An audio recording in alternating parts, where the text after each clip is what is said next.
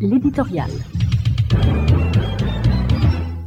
Fermeture des cliniques MSF, les unes après les autres. Médecins sans frontières ferme encore une autre de ses cliniques dans la capitale haïtienne après une attaque armée contre une de ses ambulances. Nous lisons Des individus armés ont arrêté l'ambulance. Ils ont sorti de force le patient qu'elle transportait et l'ont exécuté de plusieurs balles, puis se sont enfuis, cela en plein jour.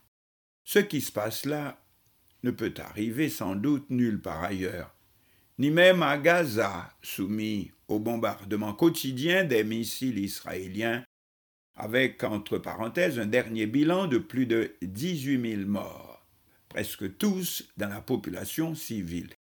Mais tirer un patient de l'ambulance pour l'achever dénote une ignorance qui ne peut s'imaginer dans aucune autre société aujourd'hui. C'est dire à quoi on a affaire. Second choc, pas un mot des dirigeants.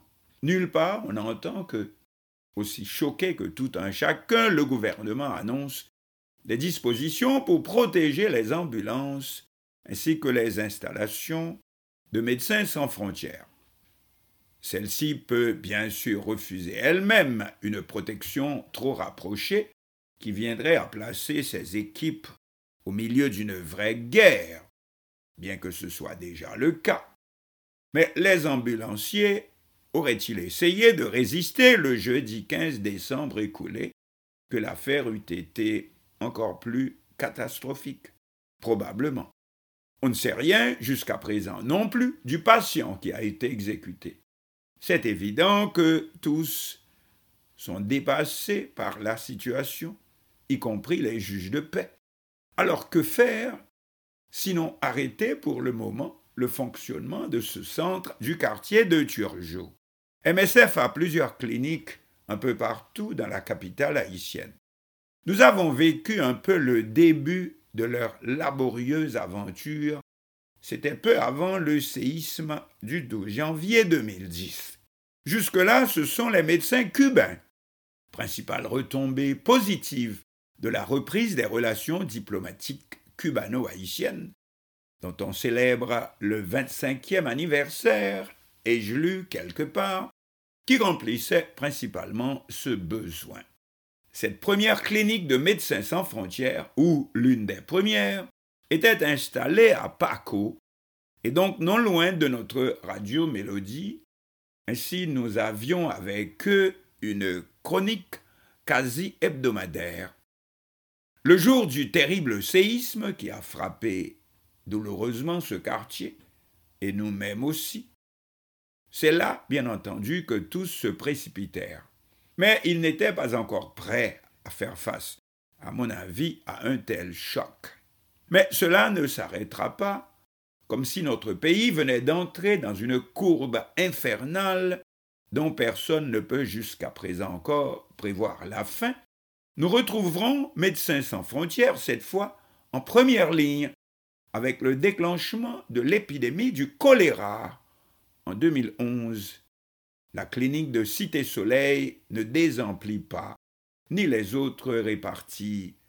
Un peu partout, puisque le choléra, comme vous savez, se propage par le moindre cours d'eau et que nos compatriotes n'arrivaient pas encore à le croire. Bientôt, les cliniques de MSF poussent partout.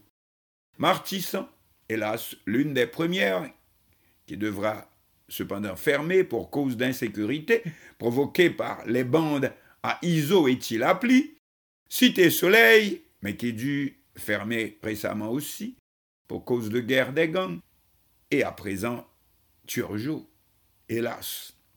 Mais la situation sécuritaire continuant de se dégrader, ou l'insécurité d'empirer, c'est l'apparition des cliniques mobiles.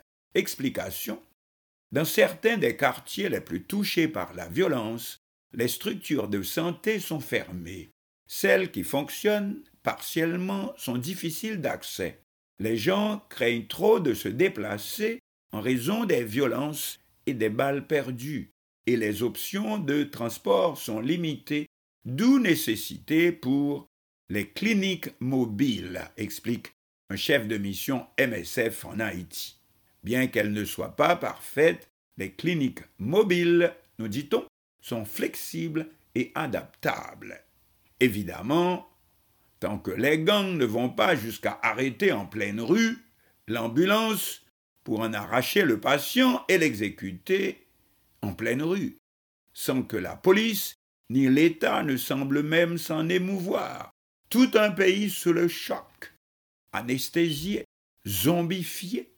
Occasion pour apprendre que c'est aussi le rôle des cliniques mobiles. Nous citons, au cours des quatre premiers mois de l'année 2023, les équipes mobiles de MSF ont soigné un total de 7781 personnes.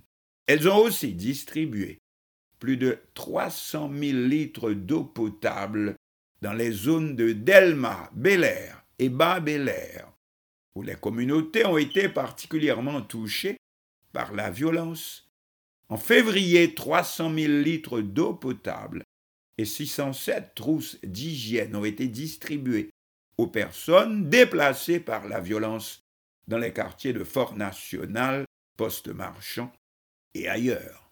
Toujours dans le cadre des cliniques mobiles au moins quatre fois par semaine, trois voitures de MSF transportent une équipe multidisciplinaire composée de médecins, d'infirmières, de psychologues, d'agents, agentes de santé, de sages-femmes et de spécialistes de l'eau, ainsi que du matériel médical, entre autres, pour traiter les gens dans les zones touchées par la violence urbaine, etc.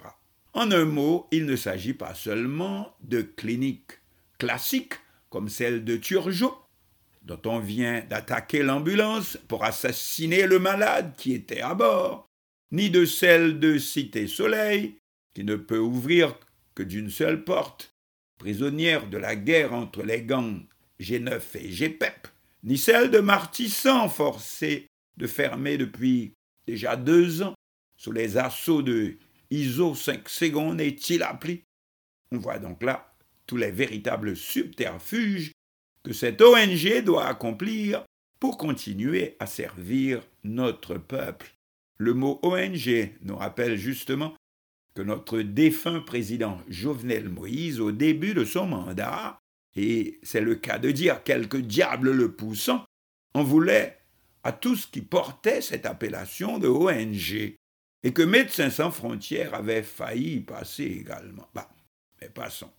Il y a quelque temps, on se serait posé la question mais qui arme ces robots qui sèment la mort aussi aveuglément dans nos rues?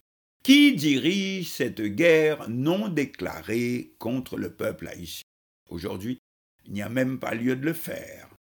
Après l'échec des négociations sous l'égide de la CARICOM, on a compris que le sort du pays n'importe guère aux acteurs, à quelque camp qu'ils appartiennent, c'est l'intérêt personnel d'abord. Le peuple devrait donc comprendre que c'est lui-même qui désormais doit faire la sécurité, entre autres, des ambulances et des cliniques et établissements de MSF, entre autres, oui, ainsi que des autres institutions qui lui portent secours et qui sont les seuls réellement à ses côtés dans les circonstances présentes. Le peuple doit prendre lui-même ses responsabilités, et quoi qu'en pense la communauté internationale qui prêche le respect des droits de l'homme, mais les hommes honnêtes risquent tous de disparaître avant que ce rêve ne se réalise.